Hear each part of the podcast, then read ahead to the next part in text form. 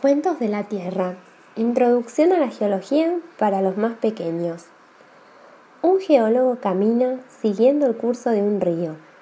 Lo recorre desde la desembocadura hasta su cabecera, que está situada en las altas montañas. Observa cómo es su recorrido, si es sinuoso, si tiene terrazas a los costados, si hay cascadas o resaltos en su recorrido, Observa si el agua es cristalina o si tiene mucho material en suspensión. Lo recorre y piensa en cómo se formó ese paisaje que ese río atraviesa. Este puede ser, por ejemplo, el río Negro, que atraviesa nuestra querida Patagonia. A las orillas del río Negro, en la localidad de Las Peras y las Manzanas, viven los animalitos de la Reserva Paso Córdoba la lechuza, el puma, el zorro, el ratón, la liebre, el choique, los piches, las garzas y muchos otros animalitos. Todos ellos se reúnen alrededor de la lechuza para saber más sobre su región, para conversar sobre los procesos de la naturaleza, como los chicos que van a la escuela, que también quieren saber. La lechuza investiga, para contarles a sus amigos información sobre los paisajes que conoce tan pero tan bien. Pero la geología es compleja, es la unión de muchas ciencias. Tiene un poco de química, de física, de matemáticas, de biología y también mucha observación de la naturaleza, detallada, con cuidado, con atención.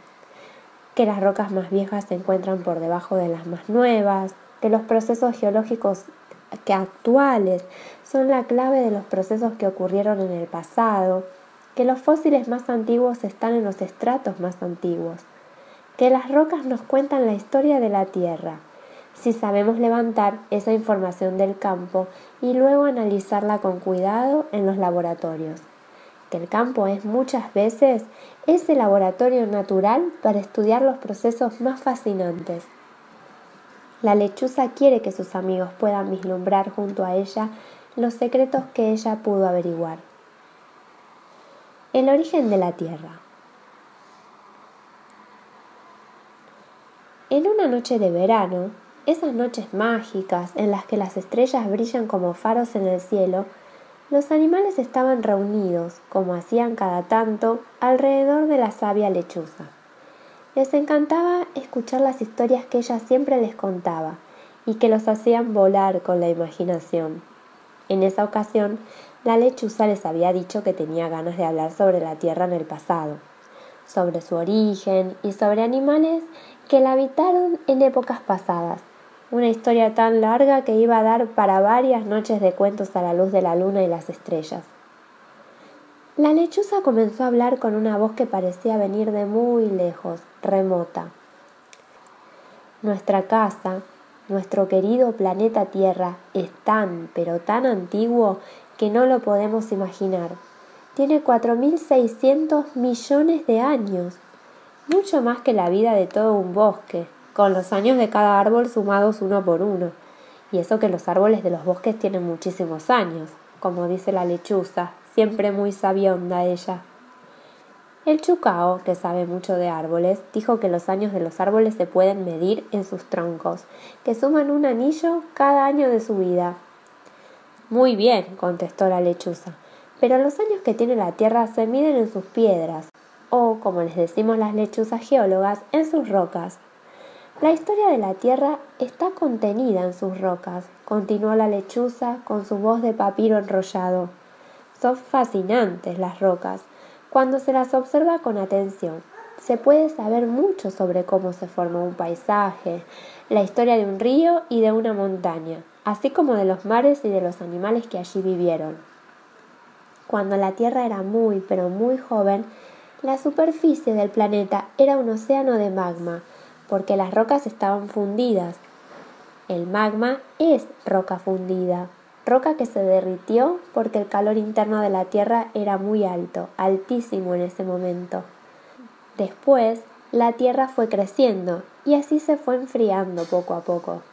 Nuestro planeta se ha ido enfriando con el paso de los años y aún hoy sigue perdiendo calor interno. Al principio, cuando se formó, estaba muy caliente. Unas rocas llamadas meteoritos, que frecuentemente tienen mucho hierro y níquel, que son pesadísimas y durísimas, esas rocas nos hablan de la primera etapa del sistema solar, explicó. Oh, el sistema solar, suspiró el conejo con cara soñadora. Cuéntanos más sobre eso, amiga lechuza. Mmm, sí. La Tierra forma parte del sistema solar porque gira alrededor del Sol, y también la Tierra gira sobre sí misma. Por eso tenemos días y noches, inviernos y veranos. Pero al principio de su historia, la superficie de la Tierra era un océano de magma en el que no hubiéramos podido vivir, sin contar las lluvias de meteoritos, explicó la lechuza. No me hubiera gustado estar allí, dijo el zorrito. No, zorrito, imagínate que no había vida en la Tierra en ese momento. Estaba demasiado caliente, respondió la sabia lechuza. Bueno, continúo con la historia, dijo ella. Saben, amigos, que la Tierra se fue enfriando y que se fueron constituyendo los mares y los continentes, que al principio no eran como los de hoy. Los sectores emergidos eran mucho más pequeños que los que hoy existen, pero estaba vacía.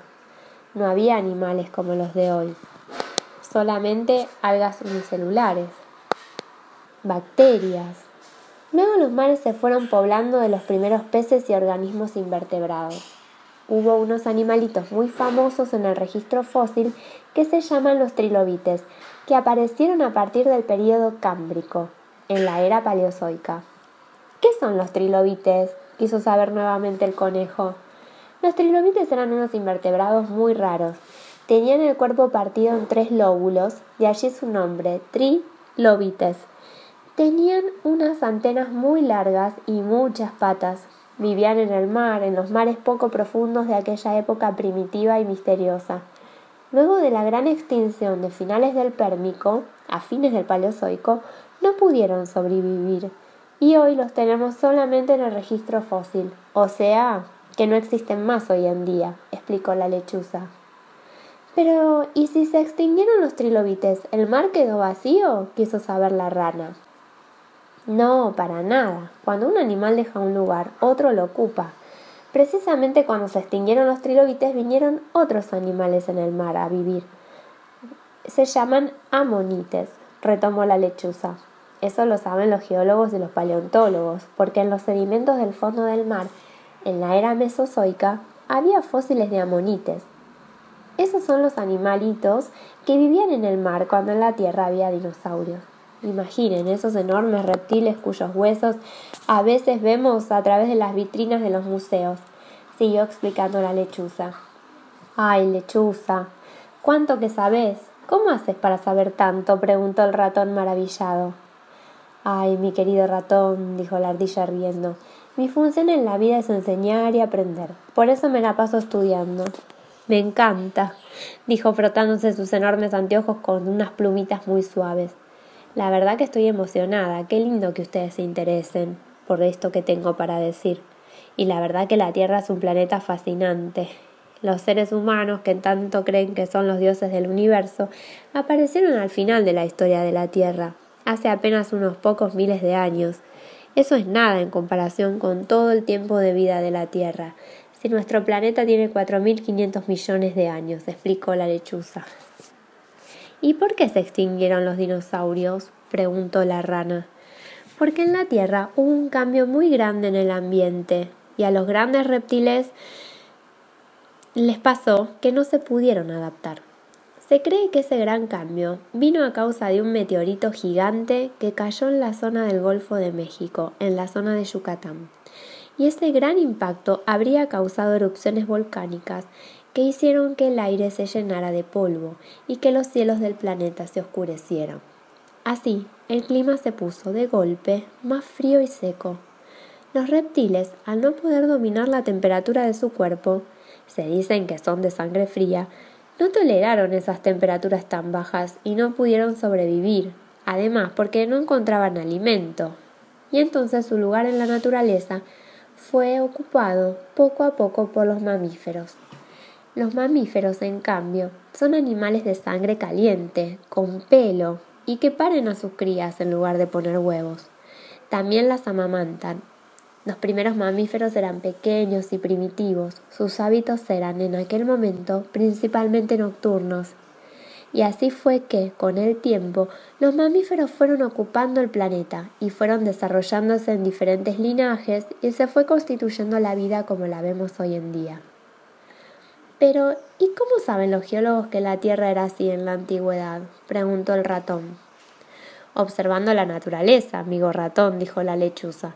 Las rocas se depositan unas arriba de otras, y así se va armando la secuencia estratigráfica. ¿A quién de ustedes les gustan los rompecabezas? Bueno, pero eso lo vamos a dejar para mañana. Ahora vayan a jugar y a dormir, que los que menos los que de noche duermen. ¿Hay algún animal despierto aquí que debería estar dormido? No, nadie. Yo dormí todo el día, observó el hurón. Y yo también, dijo el ratón. Yo no, tengo un sueño tremendo, me voy a mi camita. Hasta mañana, dijo el conejo. Bueno, mis animalitos diurnos, buenas noches, y que coman rico, mis queridos animalitos nocturnos. Mañana nos vemos de vuelta, dijo la lechuza. Tengo más secretos de la tierra para contarles.